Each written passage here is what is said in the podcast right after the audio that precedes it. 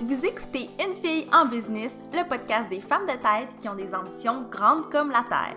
Je suis Mélissa Lévesque et c'est avec grand plaisir que je vous parle d'entrepreneuriat, de girl power et de motivation dans un nouvel épisode de podcast chaque semaine. J'espère vous inspirer et vous donner une foule d'outils pour propulser votre blog ou votre business sur le web. Bonjour tout le monde, bienvenue à la cinquième journée de mon défi 7 jours de podcast. Aujourd'hui, j'ai envie de faire une foire aux questions. Donc, j'ai regroupé quelques questions qui me sont souvent posées ou auxquelles j'ai pas nécessairement répondu très souvent pour y répondre dans le podcast d'aujourd'hui. Donc, on va parler de mon blog, on va parler de mes clients, de la vie d'entrepreneur. Donc, si ça vous intéresse, je vous invite à rester à l'écoute. La première question qui m'a été posée, c'est comment as-tu eu l'idée de créer la mallette? En fait, c'est une histoire que j'ai racontée quand même souvent, sauf que ça fait longtemps que je ne l'ai pas racontée. Donc, j'imagine qu'il y a plusieurs personnes qui écoutent le podcast qui ne connaissent pas cette histoire-là. Donc, en fait, alors que je commençais ma deuxième année à l'Université de Sherbrooke, j'ai découvert un peu l'univers des blogs. J'ai découvert des blogs comme Blonde Story, Bulle et Bottillon, le cahier qui à l'époque s'appelait euh, Camille DG Média, si je me trompe pas. Donc j'ai découvert tout cet univers-là. Euh, là, on était en 2013 quand ça s'est passé. Puis j'ai contacté certains blogs que j'appréciais pour savoir s'ils cherchaient des blogueuses parce que j'avais vraiment envie d'écrire sur le web. Et malheureusement, la réponse elle a été négative euh, dans tous les cas souvent pour une question de timing, parfois pour une question de fit entre mon style et le style du blog. Donc moi, je suis vraiment, vraiment pas du genre à me laisser arrêter par un nom. Donc j'ai décidé que c'était l'opportunité parfaite, c'était l'occasion parfaite pour créer mon propre blog.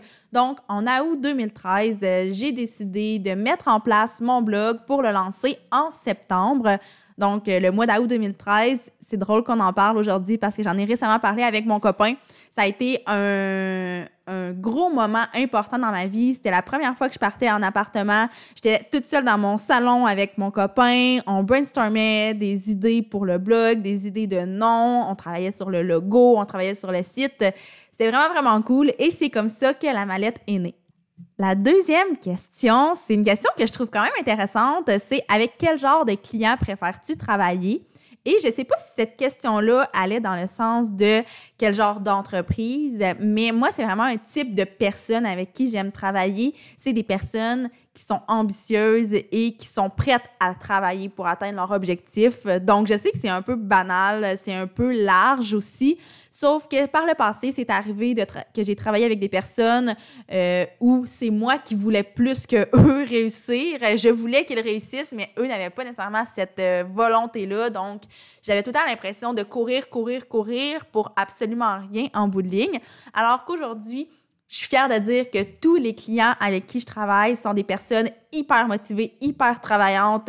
C'est des personnes que j'aime d'amour. C'est des personnes qui, à chaque fois que je vois leur nom dans mon calendrier, je suis super motivée, je suis super stimulée à les rencontrer, à jaser avec eux pour vraiment amener leur business ailleurs. La troisième question, c'est qu'est-ce que tu aimes le plus de ta vie d'entrepreneur et qu'est-ce que tu aimes le moins? En fait, ce que j'aime le plus, c'est la liberté que ça m'apporte. Euh, oui, la liberté de temps, oui, la liberté d'argent, oui, la liberté de beaucoup de choses, mais principalement la liberté créative, de travailler sur des projets qui me stimulent énormément quand je le veux, de la façon que je le veux c'est la liberté de pouvoir faire n'importe quoi qui me tente. Donc, je pense que je suis quelqu'un qui a besoin de ça. Par le passé, je m'en rendais pas nécessairement compte, mais depuis que je suis mon propre boss, je réalise que cette liberté-là est vraiment cruciale pour moi. Et ce que j'aime le moins de la vie d'entrepreneur, ben je pense que c'est le fait qu'on doit être en mesure de tout faire. Et ça, c'est un défi qui est hyper stimulant.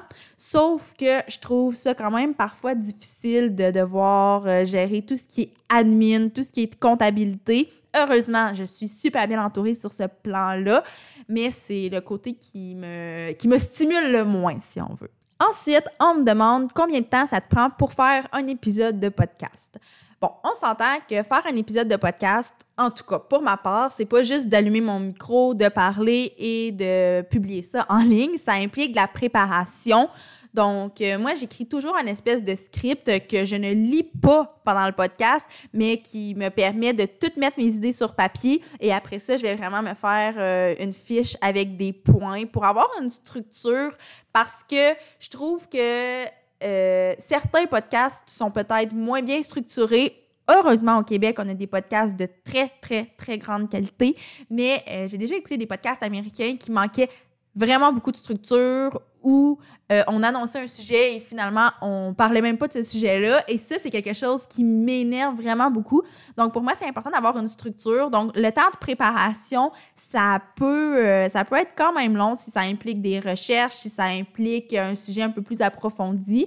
Je vous dirais que normalement pour un épisode de podcast que je vais vraiment créer from scratch, donc que j'ai pas déjà un petit peu de contenu en lien avec ça, ça va prendre euh, de une à trois heures pour la préparation. Ensuite, pour l'enregistrement, ça prend environ la durée du podcast euh, avec un plus ou moins 20 minutes euh, de préparation, brancher le micro, ouvrir le logiciel de montage, euh, des fois, j'ai des petites hésitations, j'ai des bafouillages, donc je dois recommencer certains segments, mais c'est généralement one shot quand je l'enregistre, donc ça se passe très bien.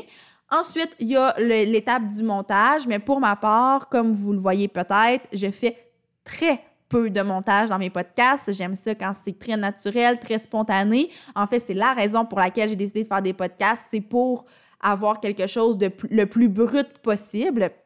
Donc, le seul montage que j'ai à faire, c'est couper certaines euh, hésitations, couper certains silences, ajouter mon introduction au début de chaque épisode et c'est à peu près tout. Et ensuite, ça implique la mise en ligne du podcast. Donc, si on regarde vraiment de l'idée de départ, la préparation jusqu'à la mise en ligne, je vous dirais que c'est environ un 5 heures. Mais parfois, c'est beaucoup, beaucoup moins que ça. Parfois, c'est un petit peu plus. Ça va vraiment dépendre du sujet du podcast, de la durée du podcast. Ça va dépendre de vraiment plusieurs facteurs, mais c'est la moyenne pour chaque épisode. La cinquième question qu'on me pose, c'est pourquoi tu as décidé de passer d'un blog lifestyle à un blog sur l'entrepreneuriat et le marketing? Parce que si vous ne le savez pas, tantôt je vous ai parlé des débuts de la mallette, mais quand j'ai lancé la mallette en 2013, c'était un blog lifestyle où je parlais de mode, de beauté, de décoration, d'alimentation, de bien-être. Donc, euh, en 2016, j'ai décidé de complètement changer la ligne éditoriale du blog pour plusieurs raisons dont entre autres le fait que j'adore consommer des blogs lifestyle. Les sujets euh, que j'abordais sur le blog sont des sujets qui m'intéressent, mais sur lesquels j'avais pas l'impression que j'avais quelque chose de pertinent à dire, sur lesquels je n'aimais pas vraiment écrire. Et en parallèle, ben, j'ai terminé mon bac en communication. J'ai commencé à avoir des contrats ici et là euh, en création de contenu. J'ai commencé aussi à m'intéresser de plus en plus à la science des médias sociaux, si on veut. Donc, pour moi, la transition était tout à fait naturelle. Et en plus, ce que je trouve absolument impressionnant, c'est qu'il n'y a pas eu de gros changements à faire dans cette transition-là. C'est sûr, au niveau du contenu, c'était un changement assez majeur, mais le blog a pu conserver le même nom. En fait, je trouve que la mallette fit encore plus avec le fait que c'est un blog d'entrepreneuriat, de marketing, qu'un blog euh, lifestyle. Donc, pour ça, c'est euh, une belle coïncidence et j'en suis très, très heureuse. Et c'est vraiment pour ça que j'ai décidé de passer d'un blog lifestyle à un blog sur l'entrepreneuriat. Ensuite, une question que j'ai un peu évité de répondre dans les derniers mois, dernières semaines, c'est fais-tu encore du marketing de réseau? Donc, vous le savez peut-être, en novembre 2018, je me suis lancée euh, dans une compagnie de marketing de réseau pour un paquet de raisons, mais entre autres pour comprendre cette façon-là de faire du marketing, pour comprendre comment ça fonctionnait, pour pouvoir aider aussi euh, mes clientes actuelles qui sont en marketing de réseau. Donc, bref, c'est vraiment euh, pour ces raisons-là que je me suis lancée. Bien sûr, la compagnie que j'avais jointe euh, était une compagnie qui me ressemblait, qui me parlait beaucoup, dont j'aimais réellement les produits. Donc, c'est sûr que c'était assez facile pour moi d'en parler autour de moi. Est-ce que j'en fais encore? La réponse officiel pourrait être oui, considérant que je suis encore conseillère pour cette compagnie-là, j'ai encore mon compte de conseillère, sauf que je ne suis pas vraiment ou pas du tout en opération, donc je ne parle pas de cette compagnie-là, je, je n'en fais plus vraiment parce que j'ai décidé de mettre mon focus sur la mallette. Dans les derniers mois, la mallette a littéralement explosé. Donc, j'aime mieux consacrer mon temps à mes clientes, à mes projets, mes formations, mes e-books que à ma compagnie de marketing de réseau.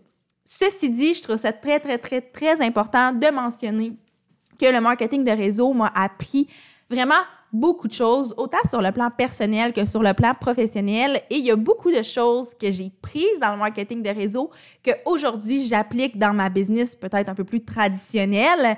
Et je vais d'ailleurs vous en parler sur les médias sociaux dans les prochaines semaines parce que pour vrai, le marketing de réseau, ce n'est peut-être pas le genre de marketing qui me convient à 100%, mais c'est une école absolument incroyable et j'ai vraiment envie qu'on exploite ce sujet-là sur mes différentes plateformes.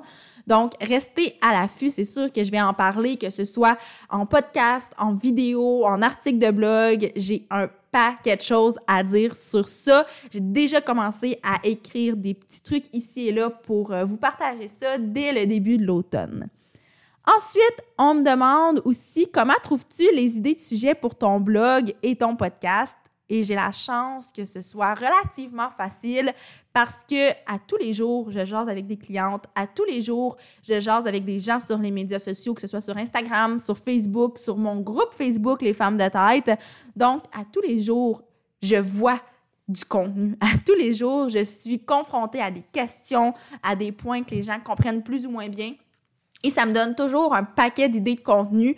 Donc, euh, c'est vraiment ce qui m'inspire, c'est ce qui se passe autour de moi. Puis je pense que c'est la façon la plus intelligente aussi de faire du contenu en ligne. Donc, c'est aussi simple que ça. Et finalement, la dernière question qui m'a été posée, c'est est-ce que tu as toujours voulu être entrepreneur? Et j'en ai déjà parlé ça aussi sur euh, plusieurs de mes plateformes. Mais quand j'étais jeune, j'avais cette fibre entrepreneuriale-là, sauf que je ne connaissais pas l'entrepreneuriat. Je savais pas que c'était une possibilité. Donc, oui, j'avais ce côté-là de moi, mais je l'exploitais pas parce que je savais même pas que le terme entrepreneur existait. Je savais pas c'était quoi être entrepreneur. Euh, donc, non, je n'ai pas toujours voulu être entrepreneur, mais oui, j'ai toujours un peu porté ça en moi et ça, c'est quelque chose que je réalise aujourd'hui avec le recul que j'ai. Alors voilà, c'était les huit questions auxquelles je voulais répondre dans l'épisode de podcast d'aujourd'hui. J'espère que ça vous a permis d'en apprendre plus sur moi, de connaître un peu le background que j'ai, le background de la mallette euh, et un peu plus sur mon quotidien aussi. Si vous avez d'autres questions auxquelles vous aimeriez que je réponde, vous pouvez me les écrire euh, sur mes différentes plateformes, Facebook, Instagram, par courriel. Et ça va me faire super plaisir de les noter pour peut-être faire un autre épisode de podcast où je vais répondre à vos questions. Et sur ce, je vous dis bonne fin de journée et on se revoit demain pour un autre épisode de podcast.